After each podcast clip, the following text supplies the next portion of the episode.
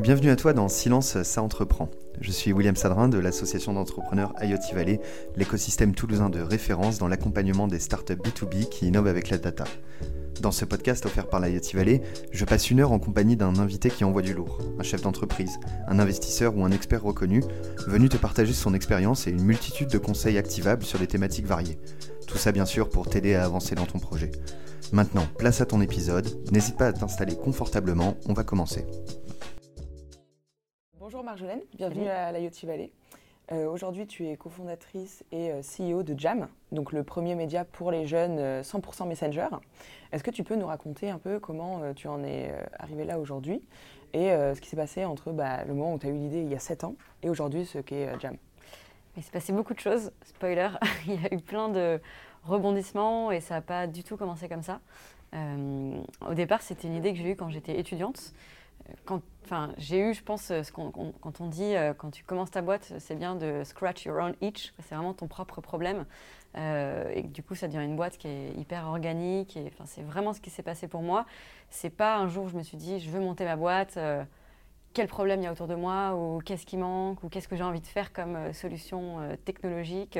C'était vraiment, j'étais étudiante à l'étranger, j'avais du mal à trouver euh, un appart, euh, un petit job, un covoiturage pour le week-end, un bouquin euh, qui coûtait pas trop cher, etc. Et, euh, et je me suis dit, il manque une plateforme pour que les étudiants se partagent le- les bons plans entre eux. Donc, en fait, ce que j'avais bien réussi, c'est que j'avais identifié un vrai problème, parce que c'est un problème que j'ai eu aux États-Unis, que j'ai eu en France, dans les différents endroits où j'ai étudié. Mais là où je me suis plantée, c'est que tout de suite, en fait, genre, euh, je sais pas, euh, deux minutes après avoir identifié le problème, j'ai identifié la solution. Et je suis tombée amoureuse et passionnée de cette solution. Et j'y ai vraiment euh, mis toute mon énergie, tout mon, ouais, tout- toute ma passion. Euh, et c'est là qu'il y a eu le, le souci. C'est que je suis partie d'un vrai problème et tout de suite j'ai imaginé la solution et j'ai arrêté de la questionner. Et euh, deux ans plus tard, je me suis dit, euh, enfin même mes associés euh, et même euh, un, de mes jeunes collaborateurs m'a dit, euh, non mais là on va dans le mur si on continue comme ça. Euh, c'est pas scalable. euh, Donc les deux va- premières années, tu avais monté une plateforme euh, voilà, une plateforme pour, des de, de- étudiants. Ok. voilà, pour qu'ils se partagent des bons plans euh, au sein de l'école. Et, et en fait, on, on a pivoté du jour au lendemain.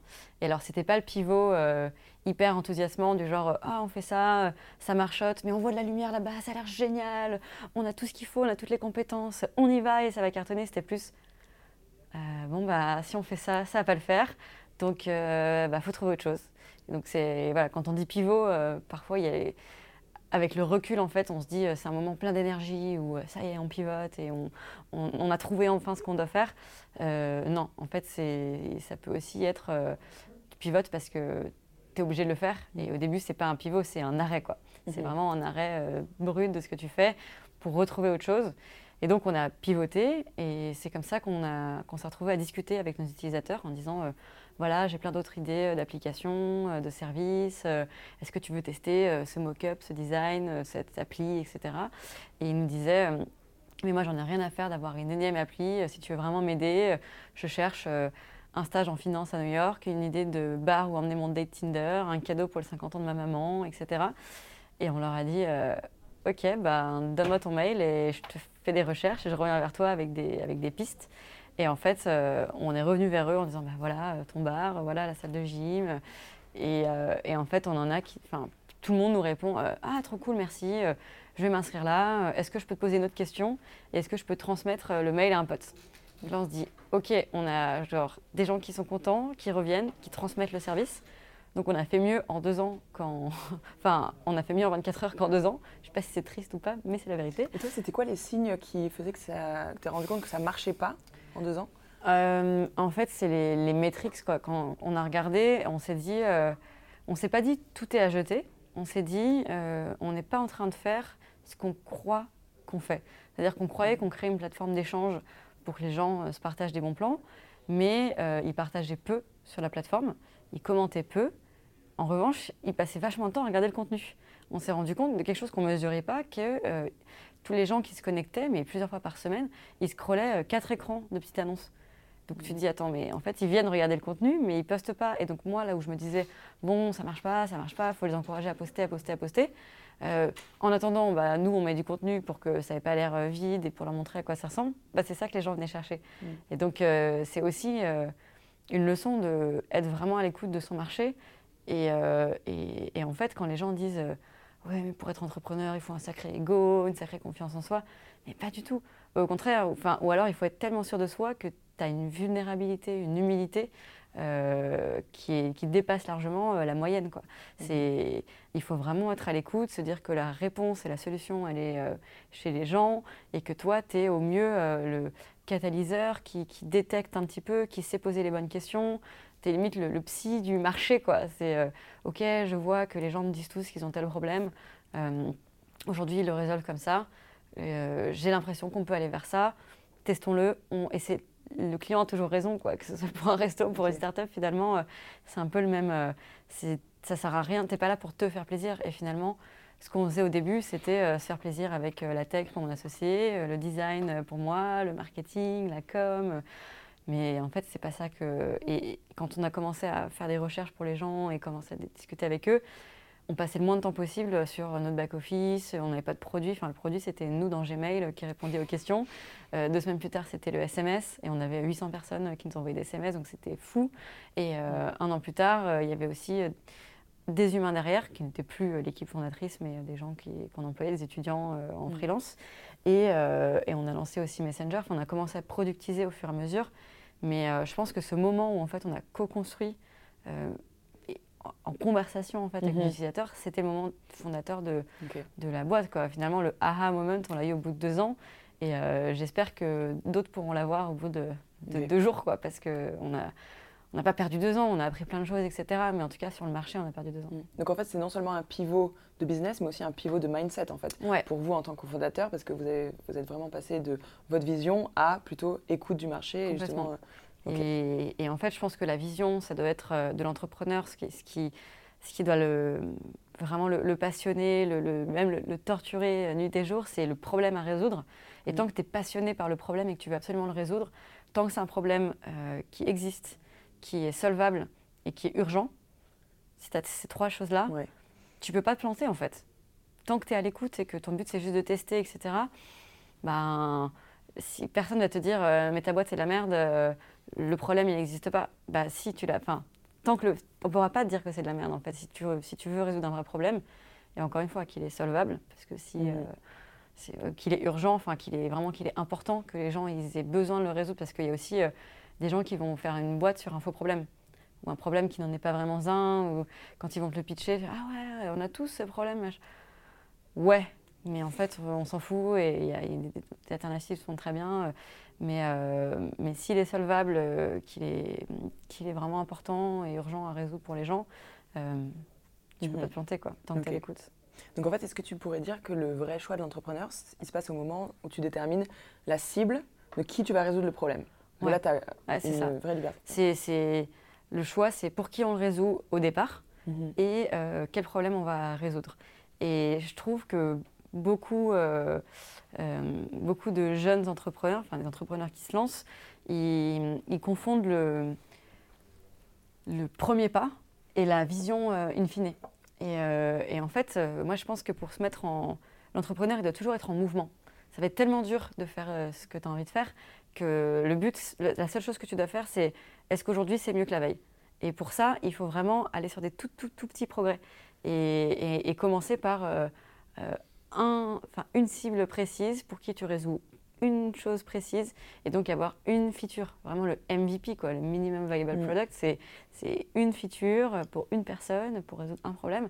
Et parfois quand je dis mais du coup, euh, euh, ok, tu veux faire le Airbnb de je sais pas quoi pour, euh, pour tout le monde, mais en fait pourquoi est-ce que tu commencerais pas par euh, tel quartier avec euh, telle verticale et, euh, et, du coup ta feature c'est juste la mise en relation et, mm. et aussi d'avoir un truc à mesurer. Parce que si tu as 10 métriques tu regardes tout et tu te dis ouais il y en a une qui va à peu près une qui va pas une qui mais tu sais pas quoi faire. Alors que si tu as une métrique et ça marche ou ça marche pas au moins c'est hyper clair. Mais en fait quand j'essaie de ramener ça aux gens ils me disent mais trop pas moi je veux pas faire ça je veux faire pour tout le monde limite déjà en anglais limite oui, d'accord, mais je te dis pas que tu vas pas faire ça. Ça, c'est ta grande vision. Mais au départ, c'est quoi, c'est quoi le progrès C'est quoi le momentum Comment tu te mets en mouvement? Et il y a vraiment des gens qui comprennent ça d'un coup. Ils disent, ah ouais, ok, bon, bah, moi, je vais essayer de craquer tel truc. Et du coup, deux semaines après, ils ont réussi, ils ont shippé leurs leur produits super simples, ils ont parlé à leur communauté, ils connaissent leurs 100 clients, ils les appellent par leur prénom, les mecs les connaissent, etc. Mm. Et ils construisent avec eux. Et un mois plus tard, ils, sont sur, ils ont déjà agrandi le marché. Alors que les entrepreneurs qui à côté sont en mode euh, Ouais, mais nous, euh, d'abord, on doit coder euh, un millième du produit pour après les coder l'autre bout. Et ils se perdent dans les trucs. Il y a un associé qui se démotive au, milieu. Il y a trop de bugs technologiques. Il y a des frais, je sais pas. Enfin, mm. ils ont un client comme ci, un client comme ça, qui n'ont aucun dénominateur commun, qui n'ont pas vraiment le même problème.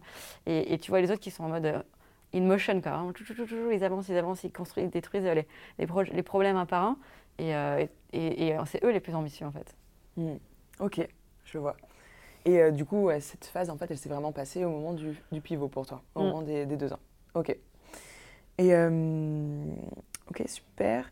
Euh, donc tu dirais qu'en termes, pour revenir sur ces histoires de pivot, en termes d'attache émotionnelle à ton projet, est-ce que pour toi ça a changé? Est-ce qu'au début tu te sentais plus attaché Comment tu as pu gérer ça? Ouais, je pense qu'au début j'avais quand même un attachement qui était bah, c'était, c'était génial euh, émotionnellement, mais c'était limite malsain en fait, parce que du coup, je pouvais pas entendre euh, de vraies critiques. Parce que j'étais tellement. Euh, c'était vraiment comme mon, bébé, quoi. J'étais, je, je, voulais que ce, ce, projet existe dans le monde, qu'il grandisse. C'était vraiment envers et contre tout et contre tous. Et il n'y avait pas de, rationnel. Les métriques, je ne voulais pas les voir rationnellement parce que j'étais tellement persuadée que c'était quoi Soit les gens ne sont pas prêts euh, il y a peut-être un truc qu'on n'a pas assez communiqué. Enfin, t'es pas dans le pas dans le rationnel. Et entreprendre, c'est peut-être euh, à moitié euh, artiste et à moitié méga rationnel. Et quand tu que la première partie où c'est juste très émotionnel, un prolongement de toi, etc., tu perds en fait ton, ton, jugement. Et, et, je pense que petit à petit, l'attachement que j'ai maintenant à ma boîte, il, est, il est plus sain. Alors c'est effectivement aussi viscéral euh, que ce que c'était au début. Mais du coup, je suis capable de faire les changements euh, nécessaires. Et, finalement, l'attachement, il est plus euh, à mon équipe, à l'entreprise en tant que telle, à l'histoire qu'on a créée, à l'aventure, quoi. Mais l'aventure, derrière, on peut mettre plein de choses et ça peut changer. alors que là, peut-être que j'étais prête à emmener mon équipe dans le mur, tant que, enfin, au début, tant qu'on continuait à avancer sur le projet tel que tel qu'on l'avait construit. Et ça, c'est suicide collectif, quoi. C'est juste euh, mm. malsain. Et c'est parce que tu veux créer. Ce que tu veux créer, c'est un attachement à, ouais, à, l'aventure euh, entrepreneuriale, à, limite à tes clients ou utilisateurs, à tes collaborateurs, euh, mais pas, pas une techno en particulier, pas une solution en particulier. Mm. Et, et, c'est vrai que ça, enfin, l'attachement émotionnel, il a changé mais ça me permet aussi d'avoir une vie, euh, d'avoir et des choses qui sont super importantes. Ok, je vois, merci. Euh, du coup, maintenant, on va plutôt parler de ton euh, revenu modèle. Donc, Jam, c'est aujourd'hui, c'est un chatbot, donc 100% gratuit sur Messenger. Comment tu finances ton entreprise? Ce qu'on a créé aujourd'hui, si on simplifie, c'est un média. On transmet du contenu un média qui est très différent des médias classiques parce que c'est pas une vidéo qu'on va euh, créer et puis euh, on transmet et il n'y a rien qui va changer. Peut-être que les gens vont pouvoir commenter, mais c'est tout. C'est pas un article de blog, de presse, de papier. C'est vraiment un média qui se co-construit avec euh, sa cible, qui est hyper interactif. Et donc ce qu'on propose à nos clients, qui ne sont pas nos utilisateurs, donc les entreprises, c'est de d'intégrer ce média, de rejoindre la conversation, parce qu'on est vraiment un média conversationnel. Et une bonne conversation, bah, c'est ce qu'on fait, c'est je prends la parole, j'écoute, je prends la parole, j'écoute. Et donc les entreprises qui travaillent avec nous, c'est pour euh, prendre la parole auprès de notre cible, donc les 15-25 ans, et les écouter. Donc prendre la parole, c'est ce qu'on appelle du brand content. Donc on va créer des conversations euh, sur mesure euh, autour d'un sujet euh, qui est important pour, pour notre cible. Par exemple, je disais Spotify qui veut communiquer sur son, son offre pour les jeunes à 99 centimes d'abonnement. on va créer une conversation avec eux sur comment créer sa soirée d'été. et donc, bah oui, il y a la musique et d'ailleurs, il y a une offre avec Spotify. et c'est hyper clair, hyper transparent. tu cliques si tu as envie, tu cliques pas. Donc ça, c'est la première partie. La deuxième, donc l'écoute, c'est les sondages on appelle ça insight chez nous, c'est permettre aux marques de mieux comprendre les jeunes. Et ça, c'est vraiment une valeur aussi qu'on a chez nous. C'est arrêter de croire qu'il y a genre euh, le millennials, euh, qu'il est comme ci, comme ça, euh, qu'ils se ressemblent tous, que c'est des clichés. aller plutôt creuser les différents profils, les différents besoins, leur poser des vraies questions. Et en fait, nos jeunes communautés, ils adorent s'exprimer, ils adorent donner leur avis. et ils sont très contents quand on vient les solliciter pour répondre à plein de questions, pour co-construire des produits, des offres, etc. Et donc, on fait vraiment ces deux choses. Et la troisième, qui est plus récente, euh, pendant longtemps, on m'a demandé euh, est-ce que vous pouvez créer des bots pour nous Et des bots plus de FAQ, enfin de réponses, questions-réponses. Bah non, c'est pas pas notre métier. On ne veut pas devenir une société de dev informatique. Euh, si on fait ça, bah, en fait, tout de suite, on va avoir des revenus qui vont aller de ça. Donc, on va staffer des gens, on va recruter et on va mettre tous nos efforts là-dedans. Et dans six mois, on est une société de dev informatique et on ne fait plus de jam. Donc, c'était hors de question. mais maintenant qu'on a vraiment créé ce nouveau format qui est un chatbot média, un chatbot de contenu éditorialisé dans Messenger. On a créé une plateforme en fait chez nous, un genre de WordPress euh, du bot de contenu, et donc on peut en créer pour d'autres, euh, avec vraiment nos convictions. Et quand un client vient nous dire euh, ah oui, moi je veux un bot qui répond à toutes les questions, on lui dit bah, ce sera pas avec nous, mais si vous voulez en revanche un média interactif pour échanger avec votre communauté, là on va le faire. Et donc c'est ce qu'on crée, donc c'est notre troisième modèle qui je pense va prendre de plus en plus de place. Ok. Et donc on appelle ça le B2C2B. Ouais, c'est un peu, enfin en tout cas c'est comme ça que moi je l'ai appelé, c'est qu'on n'est pas B2B2C euh, dans le sens où on a commencé en B2B et ça va jusqu'au customer final qui serait B2C. C'est plus, euh, on a commencé en B2C et on remonte pour amener le B2B dedans. Ok, top. Et euh, du coup, là aujourd'hui, ton, enfin, voilà, ton bot, il est uniquement via Messenger, donc tu dépends à 100% euh, de Facebook. comment, tu, comment tu gères ça au quotidien? Est-ce que ça a des impacts structurels sur ta boîte? Bah, Déjà, je pense euh, aujourd'hui, tout le monde qui crée, euh, quand on crée un produit, quand on crée un service, on est dépendant de plateforme. On est dans une économie de plateforme qui a énormément d'opportunités, qui a aussi des contraintes. Et aujourd'hui, bah, tu lances un site e-commerce euh, ou tu lances un produit, tu vas aller le vendre sur Amazon, tu vas faire de la publicité sur Google Ads ou sur, et ou sur Facebook Ads. Euh, tu crées une appli, tu vas la mettre sur le Play Store et l'App Store et tu peux t'en faire bannir euh, du jour au lendemain. Donc, c'est des, des, niveaux de dépendance qui varient. nous, c'est sûr que notre produit, il est dans Messenger, donc on est dépendant de Messenger. Mais finalement, pas vraiment moins que si on avait créé une app sur l'App Store. Euh, tu vas pas créer ton téléphone euh, avec ton écosystème, euh, ton OS propriétaire si tu crées une app. ça n'a pas de sens. Et à l'inverse, être dans les plateformes que les gens utilisent, ça t'apporte aussi beaucoup de choses parce que les utilisateurs sont déjà là, parce qu'il y a plein d'outils qui sont créés, parce qu'on n'a pas à se prendre la tête sur la techno, sur le design, etc. On fait, on fait notre métier, on fait le contenu. comme si, voilà, demain, je veux créer euh, une, euh, je sais pas, un commerce de, de tables, de jolies tables en bois, euh, est-ce que j'aurais envie de créer toute la chaîne de valeur et d'aller créer mon site internet, etc. Ou est-ce que peut-être que j'aurais un site vitrine, mais en fait, j'irais plutôt essayer de me bien me référencer sur les bons mots-clés, sur AdWords et sur Amazon, etc. Et ne pas travailler, moi, toute la chaîne d'achat et d'expédition, etc., mais plus me dire je vais créer mes tables et derrière je vais outsourcer la livraison, outsourcer la communication. Enfin, juste un moment aussi, chacun fait ce qui, son métier et, et on n'est plus dans un truc où tu es obligé de faire toute la chaîne de valeur. Tu as tellement d'opportunités en fait pour faire plein de choses euh, que aujourd'hui, nous, c'est le pari qu'on fait. Après, c'est sûr qu'il faut être vigilant, il faut assurer ses arrières en se disant bah, déjà comment est-ce que je fais pour créer un vrai partenariat avec Facebook, des bonnes relations, avoir des infos, savoir ce qui se passe, etc.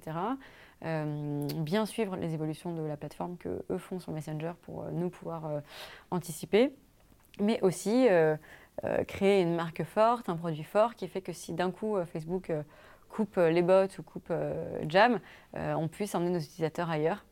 Et donc, même dans les choix technologiques qu'on fait, on est en fait, on a une partie qui est un peu agnostique. On pourrait se déployer sur un autre canal ou créer notre propre app. Ou, enfin, finalement, aujourd'hui, notre cœur de métier, c'est de la conversation mm. sur des sujets de société, des sujets d'actu. Euh, et, nos actifs, c'est plus euh, savoir faire de la bonne veille, savoir euh, créer, du, contenu, avoir une patte éditoriale. Après, on le met dans Messenger aujourd'hui, mais on pourrait assez rapidement se retourner et le hmm. faire ailleurs. Ok, ok, top. Du coup, ça, ça n'a jamais été un frein pour toi? Est-ce que, toi, quand tu as décidé de te lancer en tant que femme entrepreneur dans la tech, est-ce que tu avais des freins que tu avais identifiés et que bah, tu as réussi à surmonter bah Après, c'est très personnel. Et, mais moi, je, je, passe peu de temps à penser à mes freins, en fait. Enfin, si je pense à un frein, je vais chercher la solution tout de suite. Mhm. J'ai monté une boîte dans la tech, je ne sais pas coder. Je ne vais pas me dire euh, pendant mille ans euh, quel frein c'est, je vais juste trouver un, associé tech. Enfin, c'est assez. Il y a tellement de. Je pense que tout le monde a des cartes différentes et tout le monde a des, a des forces et des, et des freins enfin, ou des faiblesses ou des, choses, des lacunes, mhm. et que ton but c'est plus de les identifier et d'aller chercher, d'aller t'entourer de, gens meilleurs que toi partout. Donc moi, entrepreneur euh, femme, euh, je me rends compte aujourd'hui euh, qu'on peut avoir des, blocages, on peut avoir des freins, que on en parlait, enfin, tout l'écosystème est responsable, que ce, de l'éducation au financement, au recrutement, à l'imaginaire collectif, etc. Il y a plein de freins.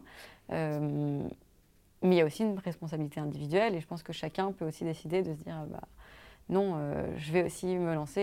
Euh, c'est pas parce que je suis une femme que je peux pas. Euh, mais donc moi, j'essaie. En fait, le côté un peu militant, ça va être d'essayer d'inspirer aussi plus de, femmes à se lancer, de montrer que qu'on peut y arriver, que c'est possible, mm. d'essayer aussi d'aller parler à des lycéennes dans des écoles et leur, leur dire bah, est-ce que vous voulez monter une boîte dans la tech? Ben non. Est-ce que vous auriez aimé monter Instagram? Bah ouais. Mais ça, c'est une app. Bah ouais, mais c'est ça en fait. ah ok, ils n'imaginent pas. Enfin, il y a mm. aussi plein de choses en fait à déconstruire. Mais après, au niveau perso, euh, enfin, aussi quand tu es une femme dans la tech, tu es plus visible parce qu'on euh, est moins nombreuses, donc ça te donne aussi des opportunités. Je me souviens une fois, j'avais été dans le classement euh, des, je sais pas, 10 femmes de la tech française, je sais pas quoi, et j'ai un pote qui vient me voir, qui est aussi CEO d'une boîte, et qui me dit, franchement, nos boîtes ont les mêmes métriques, tu me saoules. Moi, je suis pas dans les 10 mecs, et genre voilà. Et je suis ouais, mec, mais en même temps, euh, tu peux rien. Enfin, euh, toi aussi, tu as d'autres trucs. Peut-être que quand tu vas voir un investisseur, il te prend plus au sérieux au début. Peut-être que. Euh, enfin, peut-être que tu as plus de mecs qui veulent venir bosser pour toi. Enfin, chacun son, son, truc. Mais je, je, culpabilise ni pour, du coup, toute cette opportunité aussi de toute la parole qu'on me donne, toute la visibilité, tout le fait que ce soit hyper gratifiant de se dire cool, on n'est pas nombreuses et j'y arrive, mm. c'est hyper gratifiant, mais je ne vais pas culpabiliser pour ça. Euh, au même titre que du coup, je ne vais pas non plus euh, me lamenter sur les freins. Quoi. Ok. Donc si tu devais résumer, tu dirais essayer d'arrêter de penser aux freins. Ouais, enfin tu l'identifies, tu passes à autre chose. Tu identifies une solution et puis tu, tu, continues. Ok, top. Et euh, le fait voilà, que tu ne savais pas forcément coder, mais que tu voulais lancer quelque chose dans la tech, tu as directement trouvé un associé. Comment tu l'as trouvé? Est-ce que tu peux revenir Il y avait un moment quand j'étais en études, un petit concours d'entrepreneurs fallait remplir un doc. Euh, je préférais faire ça que euh, faire les devoirs que j'avais à faire. Et du coup, euh, j'ai pitché mon truc, j'ai été prise et j'ai fait un genre de hackathon en fait. c'est là que j'ai rencontré. au début, en fait, j'avais deux associés tech parce qu'ils disaient que c'était bien d'avoir deux techs qui pouvaient se confronter. Finalement, il n'y en a qu'un qui est resté et, et c'est très bien comme ça. Parce que finalement, avec l'autre, avec Hugo qui était là aussi au départ, euh, il était aussi euh, genre CEO et moi présidente. Et enfin, les rôles n'étaient pas très bien. Ouais, les rôles n'étaient pas très bien répartis. Euh, alors qu'avec Loïc, qui est toujours mon associé, c'était beaucoup plus clair dès le départ. Et, et, voilà, en fait, c'était c'était super de se rencontrer à ce moment-là. Et après, la relation, elle se crée petit à petit. Et tu peux rencontrer. Enfin, moi, j'ai senti un truc avec, avec eux, j'ai eu envie de le monter avec eux. Avec Hugo, finalement, ça l'a pas fait. Et c'est aussi peut-être les stats, quoi, 50-50. Euh, enfin, ça peut marcher comme ça peut pas marcher. Mais euh, avec Loïc, tout de suite, on a vraiment accroché. Et, euh, et ça fait 7 ans qu'on bosse ensemble. Mhm. Alors que vous venez de vous rencontrer Ouais. Ok. Et du coup, c'est toi qui portais l'idée et lui t'a rejoint Ouais. Ok. Ok, top. Euh, quelle est ta vision aujourd'hui en, tant que, en tant que CEO et cofondatrice pour ta boîte? Euh, voilà, on, on, entend beaucoup le discours euh, je veux scaler, je veux internationaliser, je veux lever des fonds, etc. Toi aujourd'hui, c'est quoi ta priorité? Ma priorité aujourd'hui, ce qui me rendrait le plus fier, c'est d'arriver à avoir une boîte solide, déjà. c'est de, de, me dire on résout un vrai problème pour des clients. Euh, on, est, solide financièrement, donc on peut recruter, on peut se faire plaisir, euh, on peut avoir des bons profils, faire des beaux projets.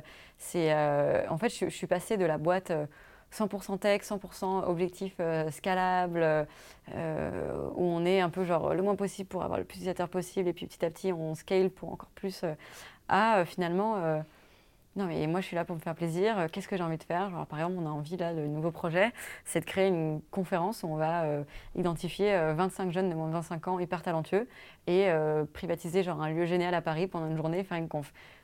Pas scalable, mais hyper rentable, hyper intéressant.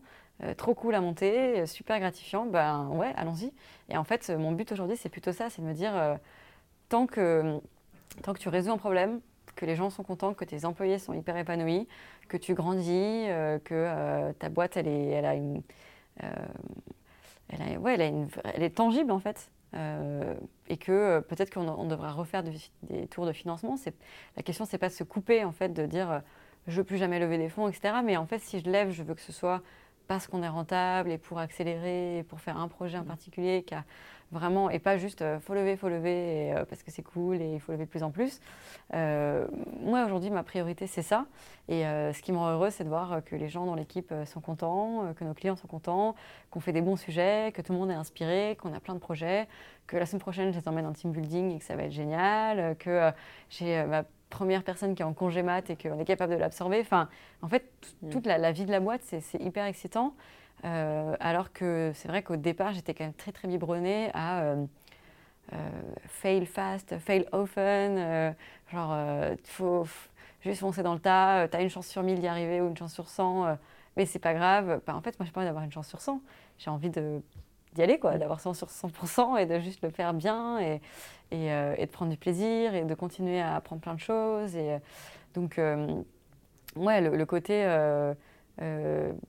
tu t'en fiches de la rentabilité, tu veux juste euh, grandir, grandir, grandir et euh, lever le plus possible de fonds. Et, ben, en fait, c'est aujourd'hui, en tout cas pour la boîte que j'ai, peut-être pour une autre boîte, mais je pense qu'il n'y a, il a pas de boîte idéale, il y a autant de boîtes possibles que d'entrepreneurs.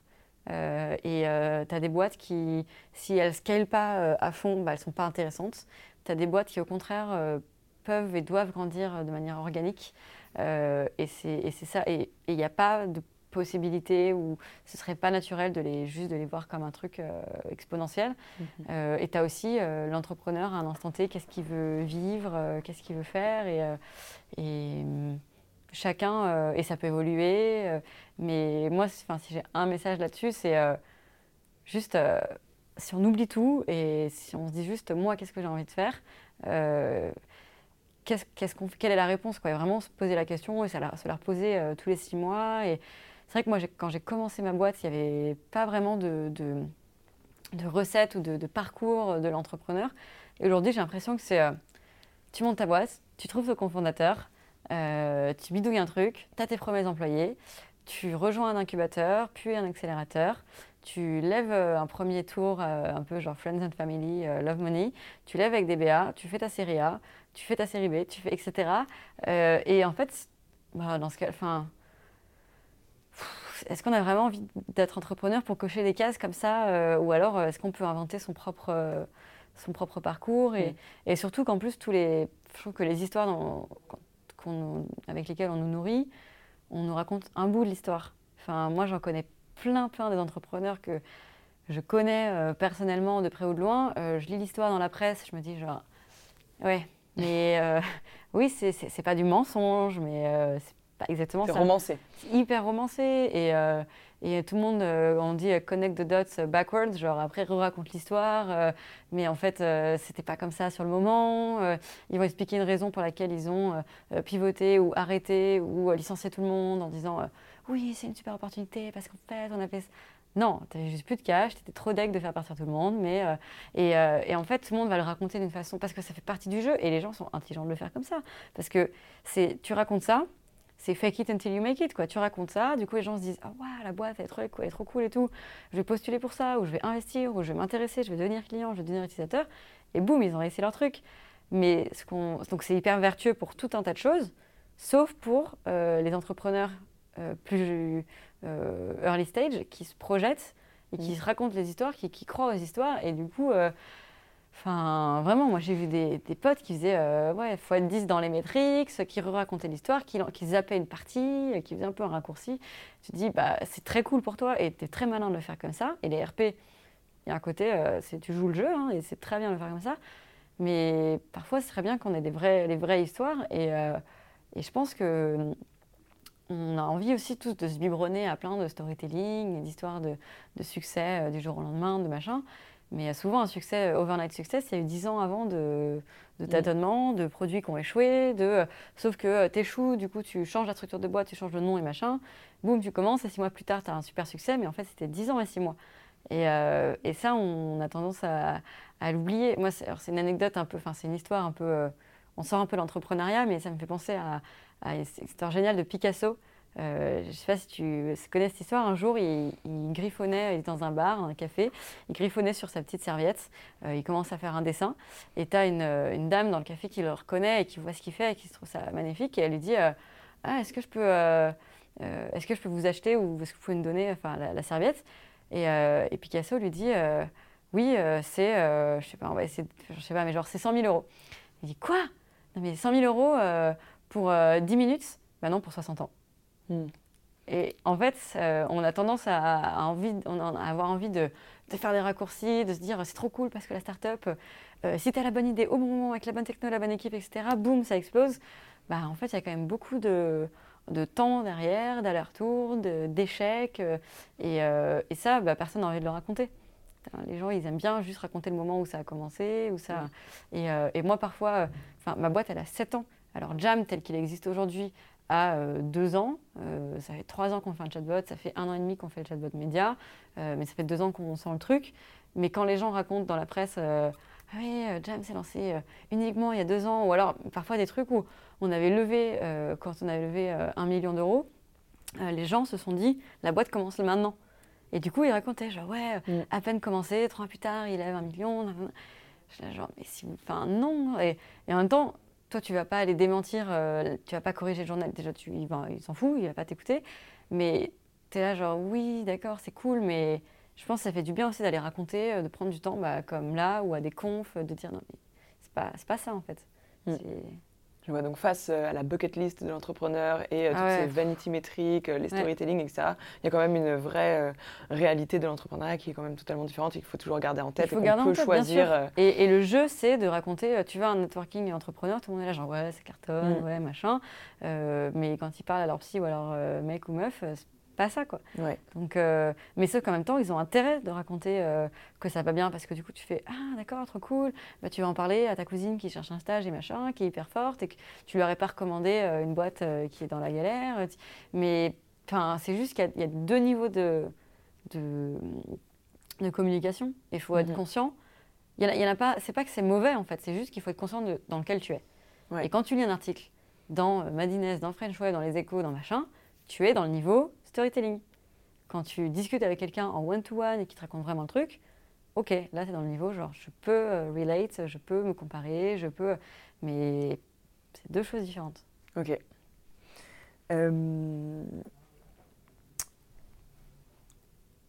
du coup, euh, tu as, levé, as levé des fonds avec des VC. je voulais savoir comment, voilà, pourquoi tu avais fait ça déjà et euh, quelles étaient tes ambitions avec euh, ces levées de fonds et qu'est-ce que tu en tires aujourd'hui? Euh, au départ, on a levé parce qu'on n'avait pas de business model en vue. Et notre but c'était, bah oui, il faut avoir des fonds pour commencer, pour trouver notre, aller chercher notre audience, créer notre produit, nos technos. Et petit à petit, enfin, on avait aussi, c'était pas qu'on n'avait pas de business model parce qu'on disait il faut pas gagner d'argent, c'était plus le business model va venir petit à petit euh, avec le service, avec l'audience, et on a plusieurs pistes, mais on verra.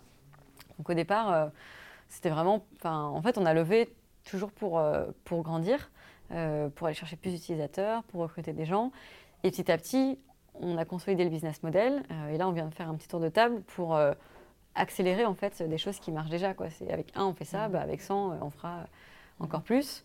après, je pense qu'on a levé trop tôt finalement. Euh, à quel moment du coup?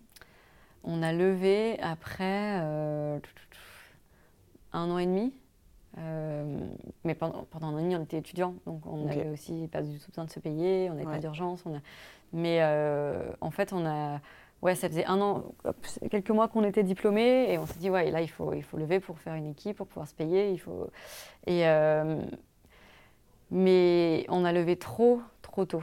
Et euh, je pense que moi, j'encourage vraiment à essayer de prototyper et de craquer un truc avec peu d'argent, peut-être avec 10, 15, D'essayer de bootstrapper au maximum dès le début. De bootstrapper, de, de trouver un moyen de, ouais, de, En fait aussi, moins tu as d'argent, moins les choses te coûtent cher.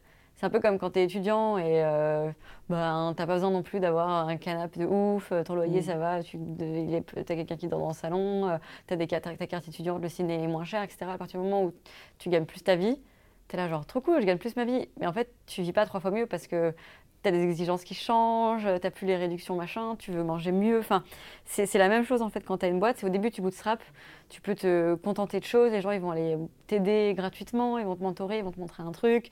Euh, alors qu'à partir du moment où tu as de l'argent, bah, ouais, l'avocat qui te donne un coup de main, bah, ça va coûter super cher d'un coup. Enfin, donc c'est pas non plus euh, euh, juste linéaire. Quoi. Il y a aussi ce côté, bah, quand tu as de l'argent, tu dépenses plus, donc ça va vite. Donc tant que c'est faire se peut, essayer de, de bootstrapper. Et peut-être que nous, on aurait dû lever à partir du moment où on avait vraiment craqué le code euh, avec les users, avec le produit, et même euh, commencer à mettre en place un business model.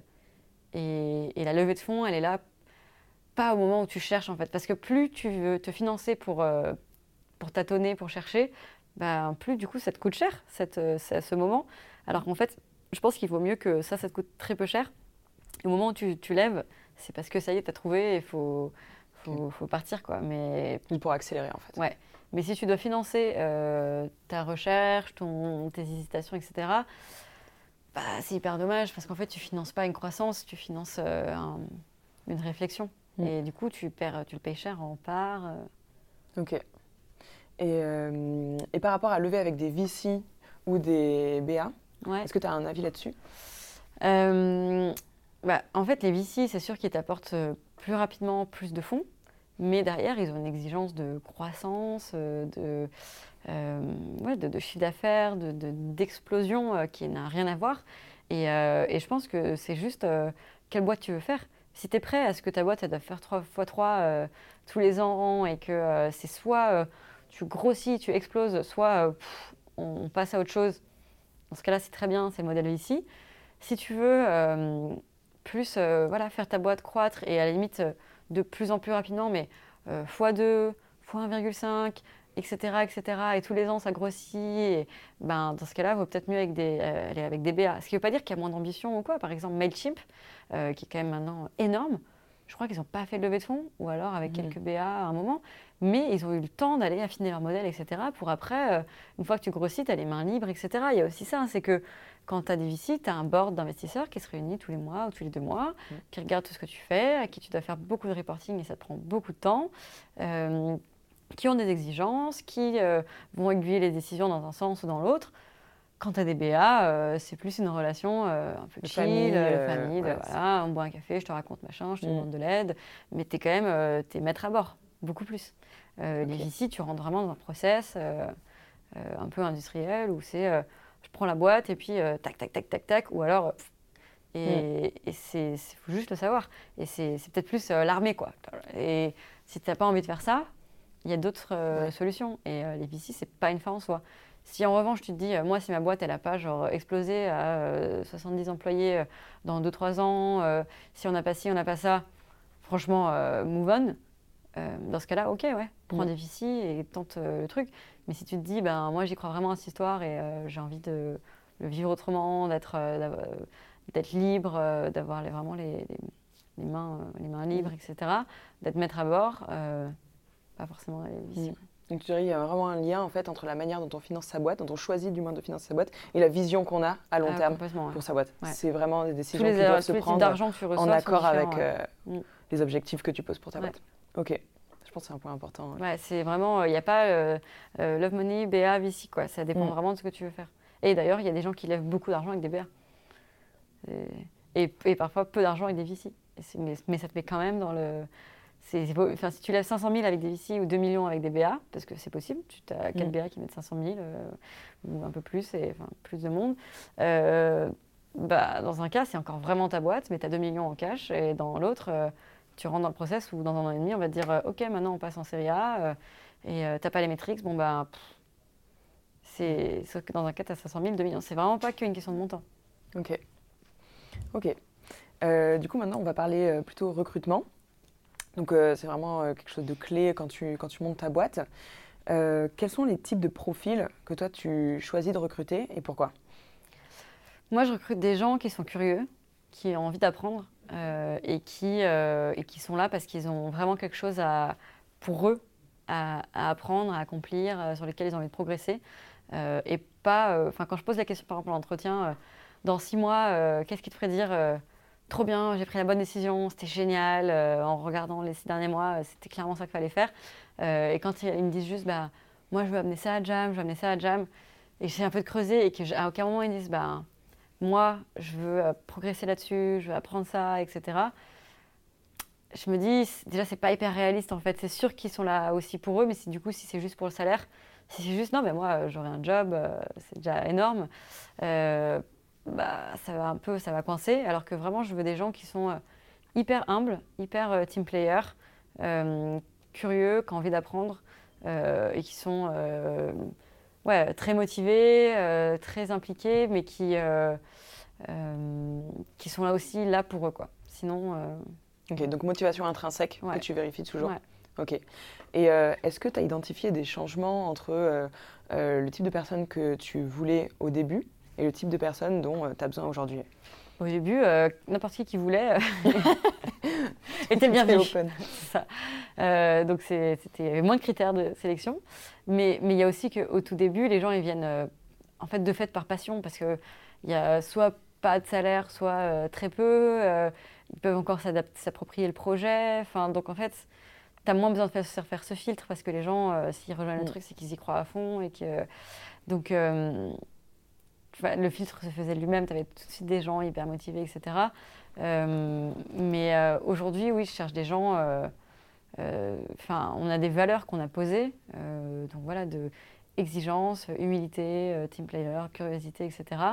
remise en question, d'avoir toujours envie de faire the extra mile. C'est dur de dire à, un employé, bah, tu fais bien ton taf, mais c'est tout, quoi. Et c'est pas possible. Mais, mais en même temps, c'est comme ça qu'on pense et, et, on veut qu'ils nous surprennent, qu'ils arrivent, qu'ils fassent de la veille, qu'ils aient des idées, euh, des prises d'initiative, euh, qui, qui, parce que juste tu peux pas te contenter de do the job quoi. C'est pas mm. donc euh, oui aujourd'hui je recrute ce genre de profil, mais je recrute aussi peut-être que ce qui a vraiment changé, c'est que je recrute des salariés et pas des entrepreneurs. En fait, à un moment, je pensais qu'on était une entreprise, une jeune entreprise, et donc euh, il fallait que tout le monde ait euh, la fibre entrepreneuriale, euh, soit entrepreneur. Et j'adorais quand les gens me disaient, de toute façon, moi c'était simple, hein, c'était soit monter ma boîte, soit bosser pour Jam. Et je trouvais, ah putain, c'est cool, on a vraiment créé la bonne culture. Et maintenant, si quelqu'un me dit ça, je dis, oh, va monter ta boîte. Parce que, en fait, je me suis retrouvée avec des gens qui ne supportaient pas d'avoir un boss, mmh. qui aimaient bien bosser seuls. qui avaient vraiment leur idée de où ils voulaient emmener la boîte, euh, et euh, qui, critiquaient aussi quand eux, ils n'auraient pas fait comme ça. Alors qu'en fait, avoir des très très bons salariés qui sont très contents d'être là, euh, qui savent pourquoi ils font pas ce que tu fais. Peut-être qu'ils le feront un jour, mais là ils viennent apprendre d'autres choses et pour plus tard monter leur boîte ou bah, c'est génial parce qu'en fait, ils te font confiance, ils te challengent quand même, ils ont des exigences de salariés. Et je pense que c'est super bien d'avoir en face de soi des exigences de salariés de, de cadre de travail, de euh, vision claire, euh, de process, etc. Euh, mais ouais, tu veux pas juste avoir des gens qui, qui sont des mini CEO parce que sinon, si tu une boîte avec 5 mini CEO, tu t'en sens mm. pas. Quoi. Ok. Et du coup, est-ce que toi, tu as des, un peu des, des proverbes, des motos que tu appliques quand tu recrutes quelqu'un? Quand tu choisis euh, les personnes avec qui tu vas travailler? Euh, Ouais, par exemple, je me dis, euh, quand tu, surtout les premières embauches que tu fais, tu dois te dire, si j'embauche cette personne, est-ce que je suis prêt à embaucher dix fois cette personne? Donc dix, fois, dix personnes comme ça. Parce qu'en fait, les personnes que tu embauches, surtout au début, vont vraiment euh, donner le ton pour la culture euh, qu'il va y avoir ensuite, parce qu'en fait, ces personnes-là euh, vont façonner le job, le pôle à leur image, elles vont recruter des personnes qui leur ressemblent. donc en fait, il faut se dire, cette personne-là, elle va avoir un impact énorme sur la culture de la boîte, comme s'il la recrutait dix fois. Et moi, j'avoue qu'il y a parfois un entretien où je me dis, ouais, mais lui, ça va, il est pas mal, c'est cool, il y a quand même... Et là, tu te dis, ouais, est-ce que tu en prendrais dix comme ça? Wow hors de question. Ce serait une boîte horrible euh, parce mm. que, euh, ouais, il est sympa, mais il a quand même un ego surdimensionné, euh, il est un peu cynique sur les bords. et puis, je pense que, enfin, là, tu te dis, bah non, en fait, du coup, je vais pas le recruter. Mais c'est vraiment, voilà, ce, ce, moment où tu fais ça, tu fais, oh putain, ok, surtout pas. Il y a ça, et après, dans le management, plutôt dans les gens enfin comment tu la dynamique de l'équipe une fois que tu as recruté ton équipe. Euh, il y a une phrase que j'aime bien qui dit que si tu prends un, un, bol de fruits de pommes par exemple, de, pommes saines, et que tu mets une pomme pourrie dedans, euh, les pommes saines ne vont pas rendre la pomme pourrie saine. C'est la pomme pourrie qui va pourrir petit à petit les autres. Et c'est exactement la même chose dans une dynamique d'équipe, c'est qu'en fait, euh, on n'est jamais aussi, on est, on jamais plus fort que son élément le plus faible. Donc euh, surtout au début d'une boîte. Après, quand tu as 1000 employés, s'il y en a un qui est un peu au placard et qui fait rien, bon, à la limite, ça, je pense, ça va quand même contaminer son équipe. Mais quand tu as juste ton équipe, ta jeune équipe, euh, si tu as une personne qui tire, qui tire vers le bas, bah, l'humain, il est comme ça. Hein. S'il y en a un qui vient en retard, tire au flanc, fait des, trucs, c'est jamais 100% bien fait, etc., bah, les gens, ils vont aller euh, se laisser aller vers ça. Et il euh, ne faut pas croire que, euh, au contraire, les bons éléments vont tirer vers le haut le, bon le mauvais élément. Ça peut arriver que sur un truc, si tout le monde est à fond, l'autre se dise putain, cool. Mais il faut que déjà la, personne ait ce côté. En fait, ça peut arriver que tout le monde se tire vers le haut. Et, et c'est ce que je ressens chez nous, c'est vraiment ce côté ouais, mes collègues sont brillants, ils sont sympas, ils sont humbles, bah, ça me donne envie de me dépasser. Parce que déjà, tu sens que tu as un bon élément. Si tu es mm. quelqu'un qui tire vers le bas, euh, tu vas ramener les autres avec toi. Tu vas les démotiver à la machine à café, euh, tu vas les mm. démotiver parce que euh, tu arrives, tu perds schlag. et donc, ne faut pas croire que ça peut se corriger tout seul. Quoi. Et ça, c'est peut-être un truc aussi, c'est qu'en tant que fondateur, faut pas hésiter à prendre des décisions radicales, rapidement, tout le temps. Quoi. C'est, mm. Ça peut être dur, mais en même temps, c'est ton boulot. Et quand tu t'habitues, en fait, c'est cool de pouvoir se dire, contrairement à plein de gens qui mettent euh, mille ans euh, à prendre une décision. Euh, toi, ton but, c'est de réagir très très vite. Et ça me fait penser à une autre histoire que j'adore. C'est la grenouille qui ne savait pas qu'elle était cuite. Je ne sais pas si tu connais cette histoire. c'est une histoire géniale d'une grenouille qui est tranquille dans un bac avec de l'eau fraîche. Qui est là, c'est frais, c'est cool, elle est assez dynamique. Et puis l'eau commence à réchauffer un petit peu. Donc là, elle se dit, on est bien, c'est cool, c'est un peu plus chaud, c'est tiède. Puis ça réchauffe encore, donc là, elle se laisse vraiment ramollir c'est chaud, elle est, bien, puis ça chauffe, ça chauffe, et là, elle est méga molle, elle fait plus rien, et c'est chaud, et c'est chaud. Et en fait, c'est de plus en plus chaud, et chaud, et chaud, et chaud. Et là, et, en fait, elle bout, et elle cuit, et elle meurt. Et à côté de ça, tu as une grenouille qui arrive, qui voit ce, bac d'eau, qui est déjà euh, très chaud, et elle plonge dedans en pensant que ça allait être de l'eau fraîche, et l'eau est mm. bouillante, donc boum, elle, sent tout de suite que c'est bouillant, elle se barre, elle se sauve, et elle ne meurt pas, elle continue sa vie très heureuse. Euh, et en fait, c'est c'est vraiment une métaphore qui montre que la différence entre le moment où ça va pas et ça va un peu moins bien, pas tant de ça différence. Donc si tu t'endors, tu, non seulement en plus, comme petit à petit tu t'enlises dans un truc qui va pas, tu es de moins en moins réactif, tu es de moins en moins exigeant, et en plus, se dire, euh, bon, bah là, la boîte, elle va pas ouf, et là, elle va vraiment pas ouf, c'est pas énorme par rapport à ça va très bien et ça va pas ouf. Et donc, du mm. coup, tu vois pas la différence. Et le boulot, je pense, de cofondateur, c'est vraiment de toujours regarder, se dire Ouh là là, mais est-ce que là, en fait, on est en train de, cuire et on mm. s'en rend pas compte parce que parce qu'on s'est ramolli, parce que euh, l'eau, elle cuit petit à petit, petit à petit, et de dire, euh, putain, vite, tout le monde sort, on, change de bac. Et mm. les gens vont dire, quoi? Mais pourquoi? En vrai, on est bien ici et je comprends pas pourquoi tu, prends ces décisions alors qu'hier, elle était à peu près aussi chaude. Enfin, c'est, toi, c'est ton boulot de dire putain, non, il faut toujours être super vigilant mm. et toujours euh, être prêt, à prendre des décisions qui, euh, et faire des paris. Et, ça, c'est, voilà, c'est un boulot. Mais c'est la même chose que, en couple, quand, dans n'importe quoi, ou dans un job qui te plaît pas, euh, mm. tu te rends pas forcément compte que la, situation, et à un moment, tu te dis putain, mais comment on est arrivé là Je ne t'es pas rendu compte parce que c'est juste en fait, c'est partir du postulat qu'un problème va jamais se résoudre seul, mais par contre, euh, qu'un petit problème va toujours se transformer tout seul en un gros problème. Voilà. Et, du coup, euh, les, voilà, les problèmes du coup, garder une rigueur et une vigilance. Et se dire, euh, oulala, là, là, il y a un problème. Si je le pense qu'il y a un problème maintenant, dans 10 mois, dans un an, c'est encore bien pire. Mm. Et sauf qu'on s'en sera même pas rendu compte parce que la vie, c'est pas du jour au lendemain, un tout va bien, il y a un méchant problème qui arrive et qui dit bonjour, je suis un énorme problème, il va falloir me résoudre. C'est plutôt genre. C'était latent et en fait, ça s'est créé petit à petit. Ok. Euh, du coup, toi, aujourd'hui, euh, pour toi, être CEO, ça veut dire quoi au quotidien? Pour moi, être CEO, c'est identifier euh, ce qu'on appelle, chez Google, ils appellent ça le MIT, le Most Important Thing. C'est vraiment quelle est la chose sur laquelle la boîte va se concentrer aujourd'hui? Quelle est la chose qui fera amener la boîte de temps à temps? Et après, d'emmener les équipes, d'infuser la vision, d'expliquer pourquoi c'est important et d'être sûr que tu as des bonnes personnes qui vont vraiment exécuter encore mieux que toi ce que tu leur as fait. Mais en revanche, ils n'auraient pas eu l'idée de se dire Ah bah oui, c'est ça qui va être game changer pour la boîte. Donc c'est toujours être dans un truc qui est game changer. Jamais faire des. Enfin, tu peux faire des petites choses, mais qui doivent être euh, dans quelque chose de, grand. Et d'ailleurs, il y a cette phrase que j'aime bien qui s'applique au CEO, mais à tout le monde dans l'équipe c'est no task is too big or too small tu dois être capable de, euh, euh, de faire à manger pour l'équipe et en même temps d'aller lever un million d'euros auprès de VC à l'international. C'est vraiment, tu es censé pouvoir tout balayer et tout est important et, tout le monde aussi doit être dans cet état d'esprit. mais c'est vraiment de dire, OK, qu'est-ce qui est important aujourd'hui?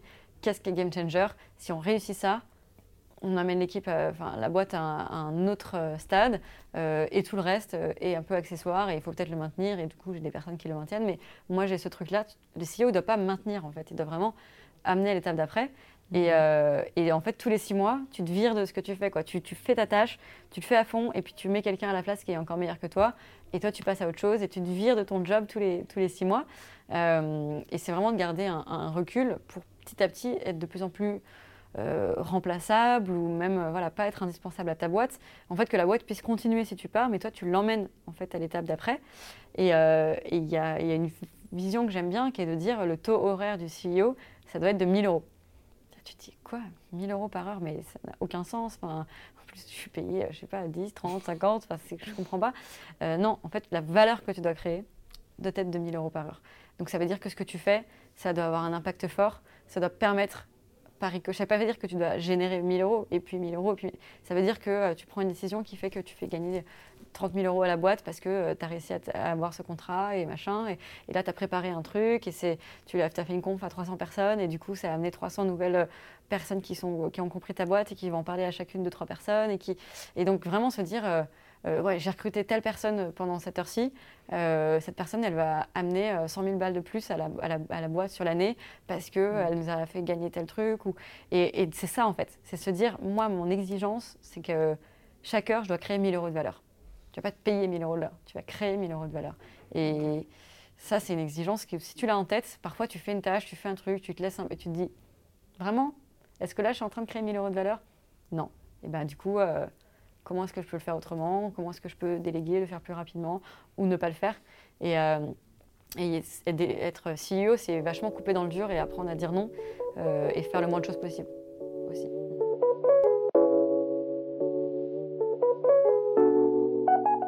C'est maintenant la fin de cet épisode. N'hésite pas à t'abonner au podcast sur ta plateforme préférée pour être tenu au courant de la sortie du prochain.